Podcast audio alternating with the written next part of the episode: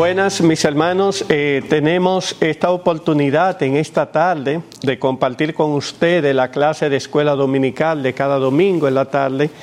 Y en la tarde de hoy queremos comenzar eh, una pequeña serie de dos o tres escuelas dominical sobre el tema que a continuación van a escuchar, que es uno de los más importantes donde el doctor R.C. Sproul lo indica al comenzar eh, este estudio. Hace varios años teníamos un programa de radio, un pequeño espacio de cinco minutos titulado Pregúntale a Arcí, en el que todo el formato estaba compuesto por mis respuestas a las preguntas que la gente escribió o llamó eh, durante la grabación de este programa. Llevamos un registro de las preguntas de la gente y la pregunta número uno que escuchamos con más frecuencia que cualquier otra era la pregunta ¿cómo puedo conocer la voluntad de Dios para mi vida? Así que obviamente las personas que son sinceras en su fe cristiana y que entienden que Dios es soberano y que quieren vivir una vida en obediencia a Él, quieren saber qué es lo que Dios quiere que hagan. Y cuando la gente me hace esa pregunta, suelo entrar en un largo discurso sobre los diversos significados del término voluntad de Dios.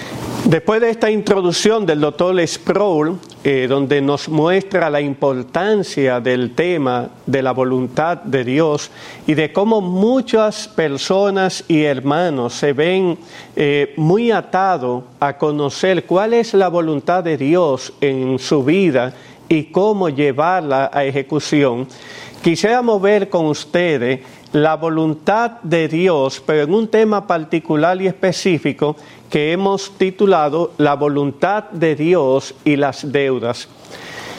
Es muy conocido de que todos nosotros bajo el sol nos enfrentamos continuamente con el tema de las deudas.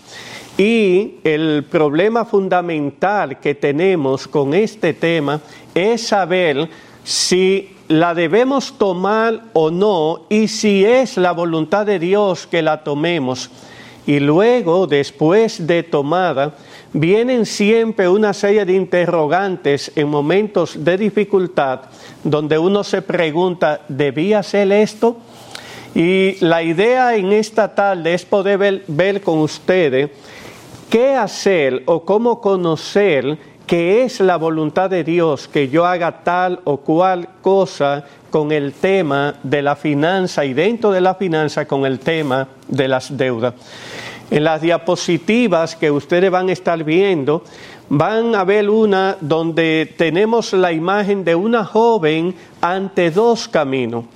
Dos caminos que muy continuamente se nos presentan. Tomar la derecha, tomar la izquierda o viceversa, tomar la derecha, tomar la izquierda, es una de las cosas que nos llenan de mayor tensión. Y se supone que al creyente todavía más, porque él quiere hacer todas las cosas conforme a la voluntad de Dios. Sin embargo, el problema que tiene este tema es que la voluntad de Dios para cada caso particular no la tenemos revelada en la Biblia. La Biblia tiene principios generales de cómo conocer la voluntad de Dios y me atrevería a afirmar que en casi todos los temas de nuestra vida, pero no tienen esos principios generales el nombre de cada uno de nosotros y eso es lo que se presta a la confusión, a la duda, al temor y la ansiedad cuando vamos a tomar una decisión. Entonces, en esta diapositiva vemos a esta joven ante dos caminos y debe tomar uno, porque por naturaleza física no puede estar en los dos caminos al mismo tiempo. Y aquí decimos, ante tanta información de ofertas cada día, ya con nuestro tema particular de las deudas, debemos decidir qué camino tomar, las deudas o ahorrar. Esa es la decisión.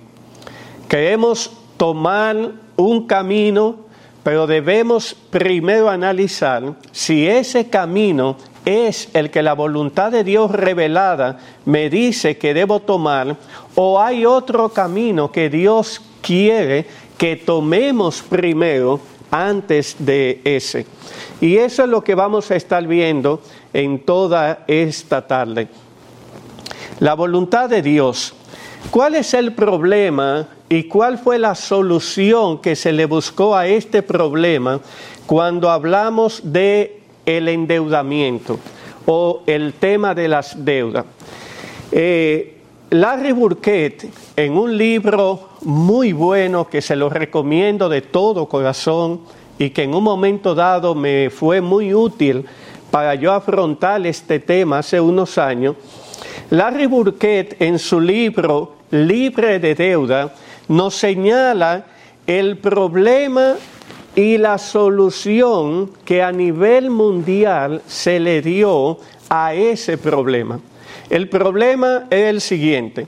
Después de la Segunda Guerra Mundial, los Estados Unidos, dice él, porque era norteamericano, se enfrentaron a la realidad de millones de excombatientes quienes necesitaban hogar, trabajo y educación para sus hijos y aún para ellos. Con el impacto de la Gran Depresión de los años 30, los banqueros y prestamistas no querían arriesgarse haciendo negocios con hombres y familia que no tenían la más mínima experiencia de crédito, porque habían estado sumergidos en la guerra. Por lo cual, y aquí viene eh, la solución, el problema era que toda esta persona tenían necesidades, pero no tenían experiencia de manejo del dinero y no tenían crédito. Y encima de eso que la presión social al gobierno de entonces, porque los banqueros no querían darle préstamo precisamente por el desconocimiento que las personas tenían para manejarlo, el gobierno americano se convirtió en el prestamista. Aquí viene la solución que le dieron al problema que ya le mencioné. El gobierno americano se convirtió en el prestamista. El Congreso promulgó leyes que permitían al gobierno federal garantizar los préstamos que los bancos y los prestamistas le hacían a los excombatientes. Y así nació una famosa ley que eh, todavía está en vigor hasta donde conozco, de GI Bill, que le permitió a las instituciones comerciales y financieras conceder crédito para la educación, vivienda, vehículo y electrodoméstico del hogar. Esta apertura del crédito, como se le llamó, o el estímulo al crédito, que fue la solución al problema que ya mencionamos, trajo un impacto enorme en la economía. En años, eh, en un poco periodo de tiempo, la economía fue impactada, creció eh, bastante por este estímulo al crédito y al ver tan buenos resultados políticos, ciudadanos y comerciantes, entonces el crédito fue todavía más empujado hacia la comunidad normal de Estados Unidos y el mundo al ver este éxito copió, emuló ese tipo de solución. Y esto se fue ampliando hasta llegar al comercio detallista, a la constructora de viviendas y, de casas, a la venta de vehículos, los fabricantes de vehículos nuevos, etcétera. Es decir, el estímulo del crédito, la apertura del crédito, fue la medida que se buscó para el problema que había de cómo ayudar a los excombatientes y su familia eh, de, la Segunda Guerra Mundial en adelante. Esto fue ampliándose a lo que medida que los bancos eh, inventaron medios como la tarjeta de crédito y otras más, donde le pusieron en poder de las personas una capacidad de compra y de poder cubrir gasto que no era 100% real. Y cuando digo no era 100% real es que hasta ese momento tú trabajabas te ganabas X cantidad de dinero y con ese dinero que recibías, es decir, con el sueldo neto, ya después de haberte hecho las deducciones, tú cubrías parte de tus necesidades. Obviamente, y lo sabemos por la historia, no la podías cubrir completamente, pero no tenía otras opciones porque como dijimos al inicio, los comerciantes, los banqueros, las instituciones que manejaban el efectivo no concedían fácilmente los créditos. Pero después de esa temporada y de esa época, la banca internacional, así como el mundo de los negocios, se dio cuenta que podíamos llegar y llevar la economía a un crecimiento muy particular y muy llamativo con el estímulo del crédito. Eso es lo que dice Larry Burkett en su libro. Yo le pongo aquí una gráfica donde le muestro cómo desde los años 1970 hasta el 2018 el estímulo del crédito fue el motivador principal para el crecimiento de las economías.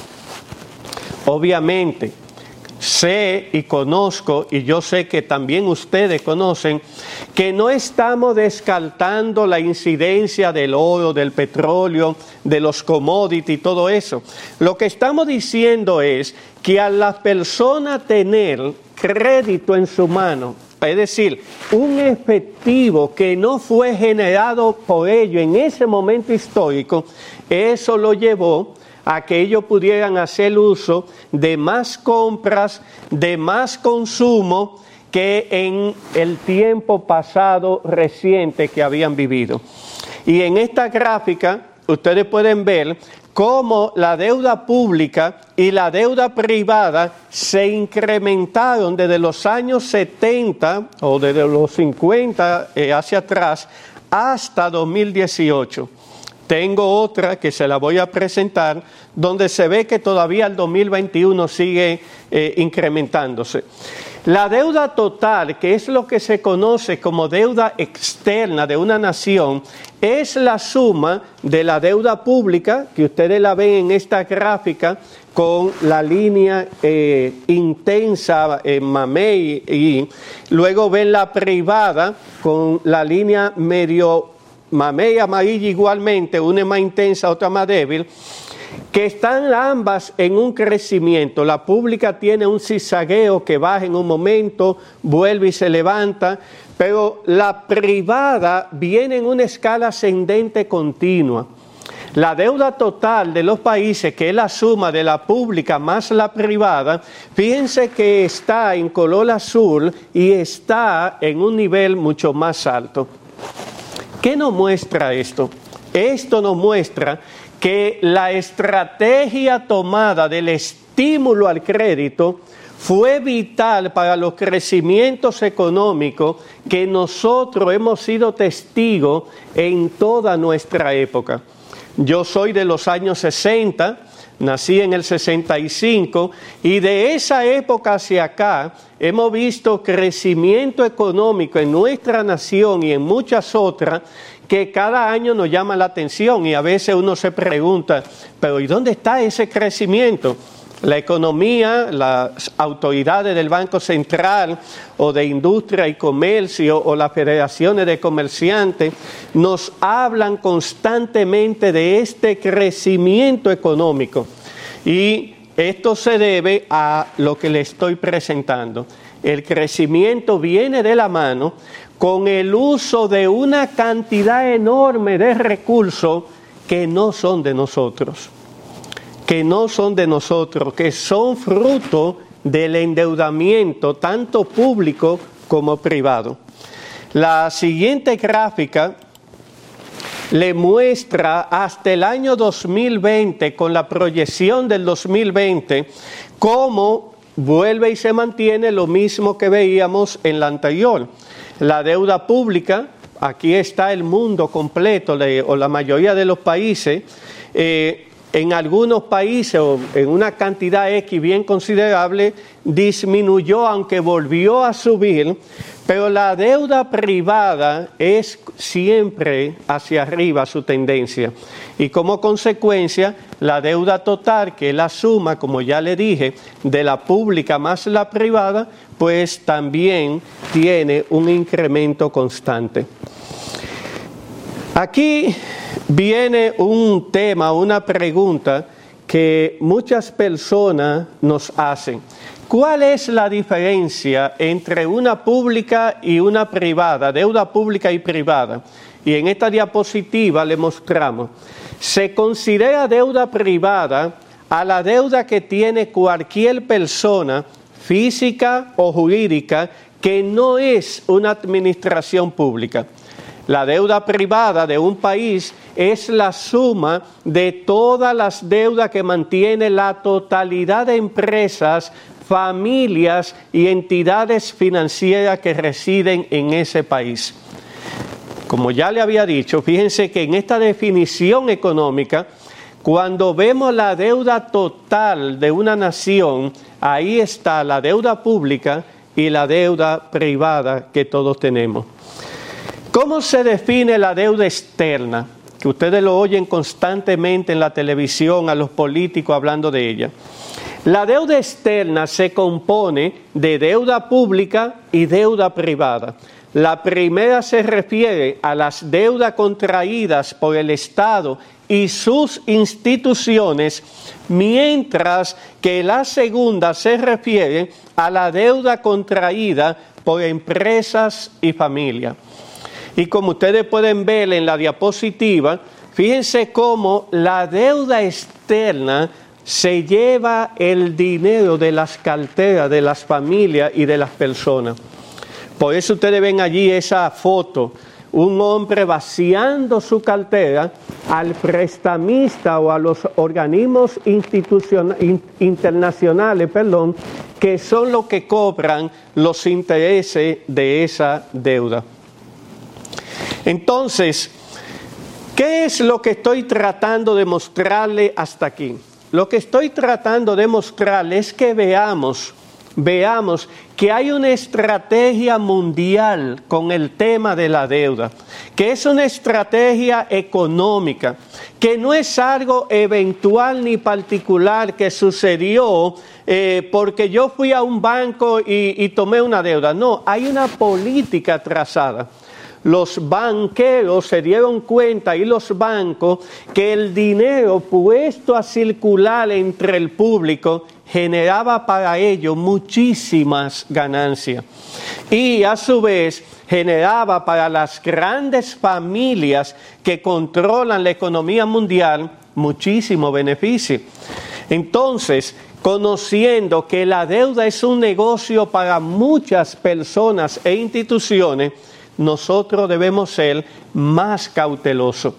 Porque lo que aparenta ser un supuesta o una supuesta bendición de Dios puede ser una trampa hecha por ellos para llevarte a endeudarte y llevarte a una carga económico-financiera que te va a destruir.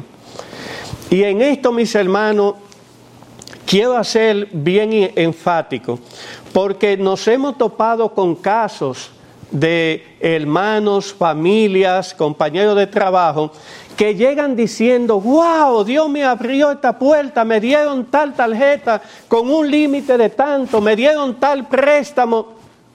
Hermanos, a la luz de las informaciones que ya hemos visto, los bancos y todas esas instituciones saben lo que están haciendo ellos están muy conscientes del riesgo que se toman cuando toman esa medida.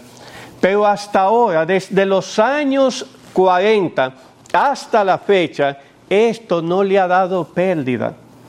No le ha dado pérdida. Por lo tanto, cuando a ti te llaman que tú fuiste seleccionado entre una cantidad de personas para tener una tarjeta de crédito con un monto más allá de lo que son tus ingresos, no es una bendición, no es una bendición de parte de Dios, es parte de la estrategia montada para mover la economía hacia una dirección en particular. Y obviamente ellos tocan una fibra muy sensible de todos nosotros que se llama el ego.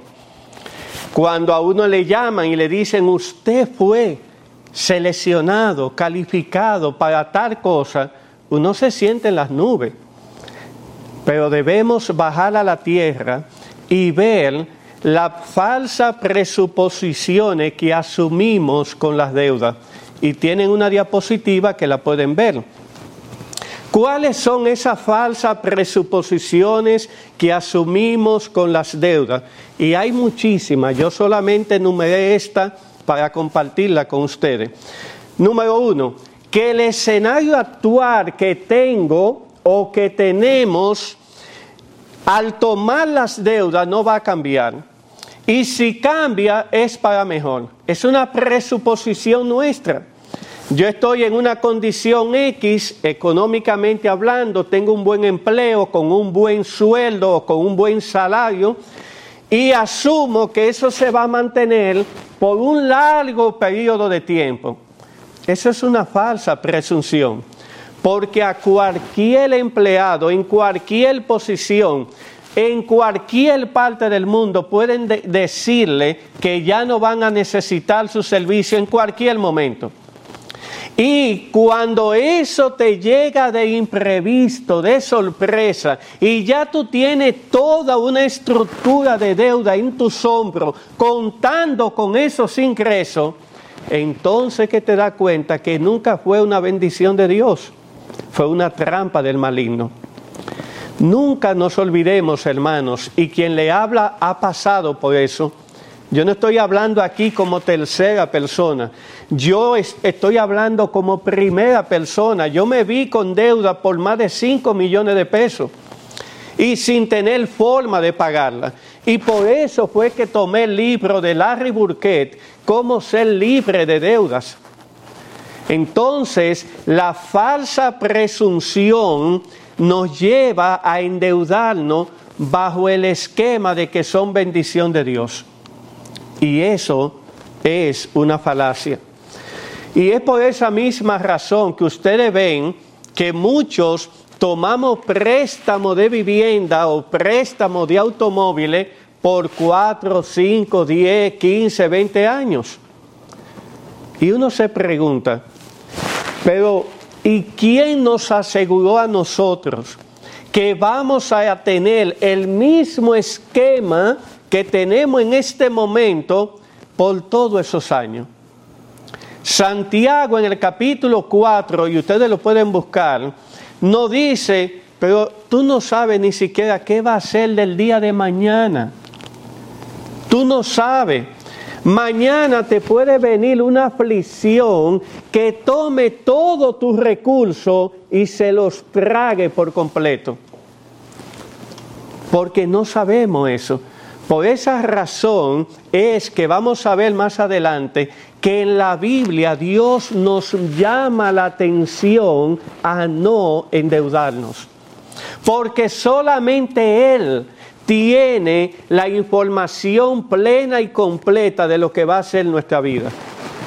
¿Sabía José que él iba a ser tomado preso, que, que, perdón, que él iba a ser vendido por sus hermanos y que él iba a llegar a Egipto como esclavo cuando él sale cumpliendo el mandamiento de Jacob de saber cómo estaban sus hermanos? No lo sabía. No lo sabía. Ni Jacob lo sabía. Es más, ni aun sus hermanos tenían en mente tomar ese camino. Todo estaba en la mente de Dios, en ese conocimiento oculto hasta ese momento que solamente Dios sabía. Obviamente, el Señor le dio a él detalles de qué podía Dios hacer con él, o qué iba a hacer Dios con él, mejor dicho, por los sueños que él tuvo. Mira, tú vas a ser grande, el sol, la luna y las estrellas se van a postrar ante ti. Pero José no tenía la forma de hacer las conexiones. Lo que quiero llamar la atención, hermanos y hermanas y personas que nos ven por la internet, es que nosotros no tenemos el control de nada. El pastor Sugel decía recientemente que el que no tiene el control de todo no tiene el control de nada. Y eso es verdad. Eso es verdad porque cualquier cosa, por pequeña que sea, puede dañar por completo tus planes. Y las deudas son una de esas presunciones que nosotros tomamos como que son verdad cuando no lo son, o que son bendiciones de Dios cuando no son bendiciones de Dios. Nosotros estamos llamados a hacer escenarios antes de tomar una decisión. ¿Y qué quiero decir cuando hablo de hacer escenario? Es tú imaginar qué puede pasar si tomar el peor de los escenarios, si voy a tomar esta deuda, ¿qué pasaría si yo pierdo mi trabajo? ¿No la puedo pagar? Pues no la tomes, no la tomes. ¿Qué pasaría si alguna de mi familia se enferma? Todo mi recurso tendría que desviarlo hacia la solución de esa enfermedad, comprar medicina, sostener la familia, no voy a poder pagar esta deuda. No la tomes. Esa es eh, la información que debe sacar el, el, el imaginar el escenario. Vamos a ver ahora qué pasaría si me dejan en el empleo, nadie se enferma en la familia y yo tomo la deuda. Y tú haces un presupuesto. Tengo tanto de gastos fijos, eh, gastos variables son esto, pero mi sueldo neto, oigan la palabra que estoy usando, sueldo neto. Sueldo neto, porque al sueldo bruto se le hacen deducciones que tú no puedes hacer nada con ella el impuesto sobre la renta eh, te va a rebajar dinero, la TCS, la FP, el seguro médico, etcétera, un largo etcétera. Entonces, con ese sueldo neto, yo poder decir y ver si puedo hacer frente a una enfermedad más o menos manejable, una gripe o esto, más la deuda. Así puedo. Pues tú le pones un cheque un checklist, ya, ok, en ese escenario puedo participar. Segundo escenario, ¿y qué pasaría si me mueven de posición y me llevan a otra donde yo voy a ganar menos? Hermano, pero eso no lo hacen en las empresas. Bueno, no se hace porque nuestra ley interna de la Secretaría de Trabajo prohíbe bajarle los sueldos a las personas después que ya lo han cobrado, lo tienen estipulado. Pero pudiera darse el caso que te digan, mira, eh, esta posición va a ser eliminada, te vamos a cancelar, te vamos a dar tus prestaciones y si te interesa hay una posición inferior que se va a ir. Si te quiere participar para ver si te la dan, es una opción. Es decir, que no es una idea descabellada lo que estoy diciendo, se pueden dar esos casos. Y tú debieras ver si en esa condición, con esa prestación, tú eliminas la deuda completamente y si no la eliminas, ¿cómo te vas a quedar posicionado o parado frente a ella? etcétera. Eh, los escenarios lo podemos hacer de varias formas. La idea es que hagamos el ejercicio para que cuando vengan esas variables que no controlamos, no nos quedemos, como dicen, con la mano en la cabeza. También es importante que nosotros aprendamos a leer los contratos que firmamos. Yo he hablado con personas de la banca y ellos mismos me han comentado que la gran mayoría de las personas cuando va a tomar un préstamo y le van a desembolsar, no leen los contratos. Sabemos que son muchas letras, que son mucha información, pero por favor leámoslo, porque hay cláusulas en el contrato que pueden ser muy perjudiciales y por no leerlas firmamos y ya estamos comprometidos. Nos aferramos a los bienes que deseamos, eso es otra realidad. Las personas hacen el estudio de escenario, se dan cuenta que es una carga muy fuerte, que van a ir muy apretados, pero están tan aferrados, estamos, para no excluirme, porque me ha pasado, estamos tan aferrados de lo que queremos que no vemos esos riesgos y es importante verlo.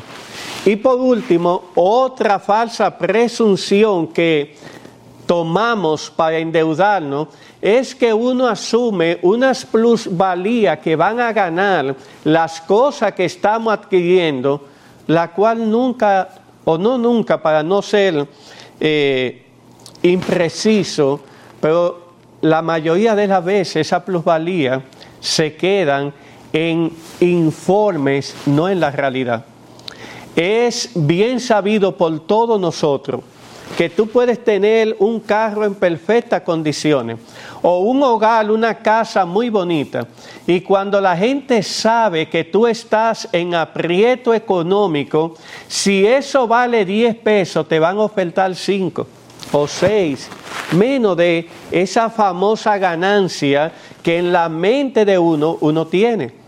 Entonces tenemos que tener los pies en la tierra para saber si esto es así, ¿cómo yo me voy a manejar cuando aún vendiendo el artículo, el bien que tengo, no voy a saldar esas deudas y esos compromisos que ya contraje?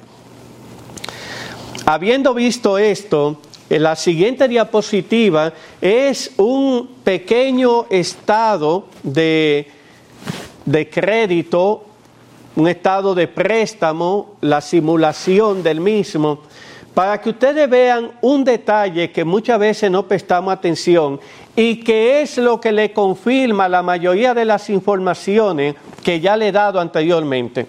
Miren, una persona con un sueldo de unos 60 mil pesos netos que recibe 60 mil pesos mensuales, va a comprar una vivienda donde él tiene que endeudarse por 4 millones de pesos a una tasa de un 9%, una excelente tasa. ¿eh? Él va a tener que hacer pagos mensuales de 35.989 pesos con 4 centavos. Y va a tener que dedicar el 59.98% de su sueldo a ese pago mensual. Es decir, que para pago de la energía eléctrica, comida o alimento, medicina, colegio y demás que se puedan sumar, a él le queda menos de, o casi básicamente un 40% de su salario. Pero observen la tabla. El primer mes que él va a pagar 35.989,4, los intereses de ese préstamo se llevan 30 mil pesos, más del 90%, y el abono a capital va a ser de cinco mil y pico de pesos. ¿Qué significa eso? Que en el primer pago que tú realizas, el banco toma el dinero de su ganancia primero y le va abonando una pequeña reducción de esa cuota a la deuda. Cuatro millones de pesos menos cinco mil novecientos nueve pesos que le están aplicando de abono es insignificante.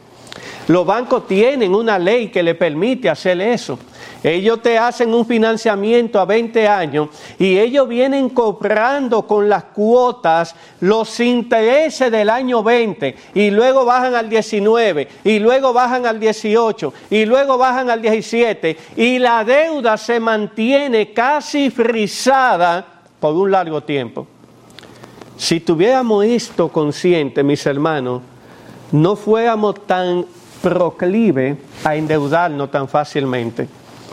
Obviamente, esto no toma en cuenta que si tú recibes unos bonos muy buenos a final de año y tú lo vas a abonar al capital, que debes hacerlo, abono al capital, entonces obviamente que esto se modifica. La tasa, el préstamo eh, o la cuota ya no van a ser 35.900 pesos, va a ser mucho menos por ese abono a capital. Pero ojo, los bancos tienen cláusula en su contrato donde a veces no te permiten abono a capital en los primeros cuatro o cinco años. Entonces observen que esto es una, una estrategia bien pensada. No lo vean como, wow, la bendición, la voluntad de Dios, está clarísima aquí. No, el banco tiene una estrategia contigo y no es la voluntad de Dios no es hacer la voluntad de Dios, es llenar su bolsillo de dinero. Eh, somos nosotros, porque a mí me ha pasado, hermano, que vamos con, wow, Dios me está viendo una puerta. Cuidado, dice la palabra de Dios que Satanás se disfraza como ángel de luz buscando a quien engañar. Y una puerta abierta no necesariamente significa que es la voluntad de Dios que la toma, que la tome. El apóstol Pablo en la primera epístola a los Corintios menciona eso. Dice que se le abrieron muchas puertas en la ciudad de Corinto, si no eh, recuerdo mal el texto, pero él no, no la tomó porque estaba preocupado por uno de sus compañeros que no estaba con él. Entonces, lo que estoy tratando de hacerle ver es que nos posicionemos correcta y adecuadamente cuando vamos a hacer un compromiso. Ya vimos que la banca tenía una agenda y la ha tenido y la, y la ha llevado a una excelente ejecución a nivel mundial. Los bancos están también protegidos que en el caso hipotético de una quiebra, como eso es parte de la deuda externa de los países, también estamos toditos involucrados. Y ya como nación hemos vivido eso. Pero sigamos hacia adelante. En la siguiente diapositiva tengo una información. ¿Qué dice Dios en su palabra ante esta situación? Su voluntad, ¿cuál es? Veámosla. La Biblia dice en el Antiguo Testamento, Deuteronomio 28, 12, abrirá el Señor para ti, hablándole al pueblo de Israel, su buen tesoro, los cielos, para dar lluvia a tu tierra a su tiempo y para bendecir la obra de tu mano. Y tú, le dice a Israel, tú prestarás a muchas naciones, pero no tomarás prestado. Observemos que tomar prestado no es un pecado, eso es lo que Dios está diciendo aquí. Ahora, puede ser un síntoma que evidencie dónde tú estás pagado. Observen que en la primera parte del verso dice, abrirá el Señor para ti su buen tesoro, los cielos para dar lluvia a tu tierra a su tiempo y para bendecir la obra de tu mano. Aquí se está refiriendo al trabajo que tenían que realizar los israelitas. Era un trabajo de cultivo, es una economía agraria. Por lo tanto, Dios se compromete de que Él le iba a dar la lluvia a su tiempo para que los frutos fueran buenos, ellos vendieran los frutos, tomaran el dinero y entonces pudieran prestar a otras naciones. ¿Qué estoy resaltando aquí? Que Dios está viendo primero el trabajo de cada uno de nosotros y el ahorro o el beneficio que ese trabajo nos otorga para luego hacer lo demás. No al revés. El estímulo del crédito puso la regla de juego al revés. Tú te endeudas y después sale a buscar cómo tú vas a pagar esa deuda. Dios dice, no, no, no, no, no es así. No es así. Tú produces y en función de lo que tú produces y de lo que tú tienes disponible, y en función de tu dependencia de mi soberanía y de mi actual, sí, tiene la capacidad, entonces pudieras hacer tal cosa. Ven mis hermanos cómo los términos están invertidos. En Proverbio 22, 26 dice, no seas de aquellos que se comprometen, ni de los que salen fiadores de deudas. Aquí en Proverbio Salomón nos está diciendo, no seas fiador de deudas.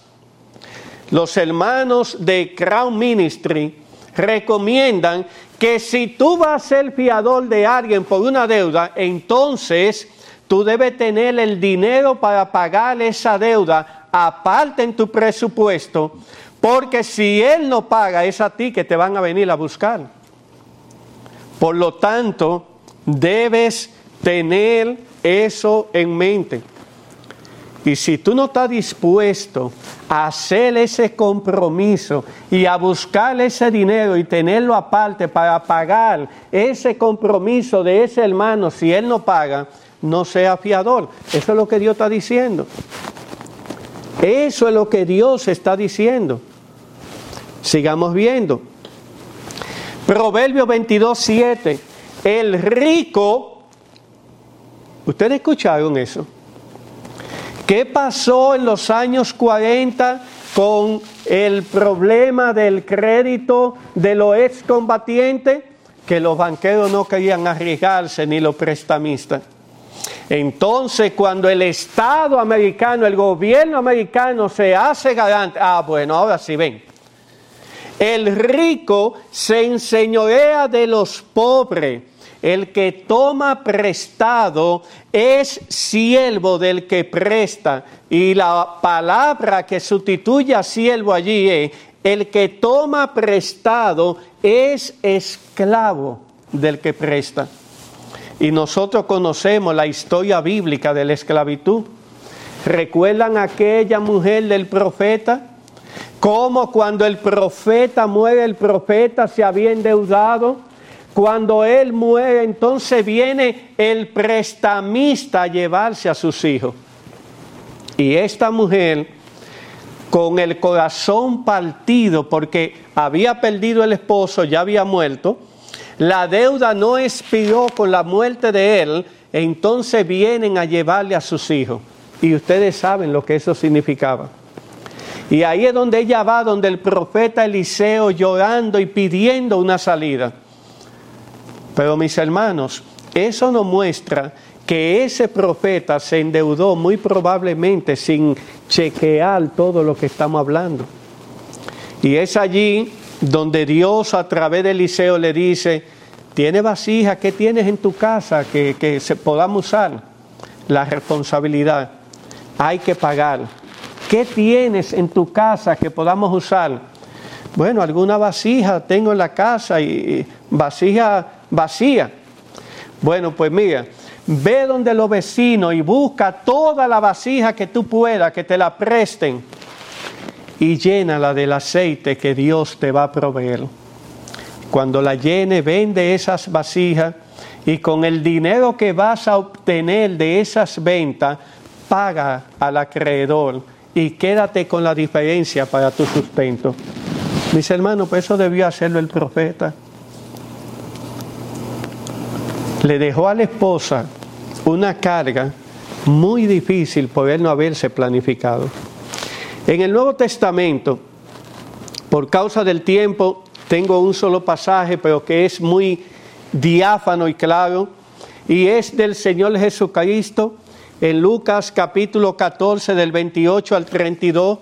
Porque ¿quién de vosotros queriendo edificar una torre no se sienta primero y calcula los gastos a ver si tiene lo que necesita para acabarla? Es Dios quien está hablando. No es un apóstol, no es un profeta, el mismo Señor. Y Él no toma y dice, no te preocupes, haz tu deuda que yo me responsabilizo y yo te voy a abrir puertas y yo te voy a bendecir y yo te voy a dar el dinero y tú vas a pagar. Él no dice eso. Él dice, siéntate primero, calcula los gastos que tiene Y obviamente si está calculando los gastos es contra los ingresos. Para ver si tiene lo que se necesita para acabarla. Hay una responsabilidad humana que Dios nunca la delega. Nunca la delega.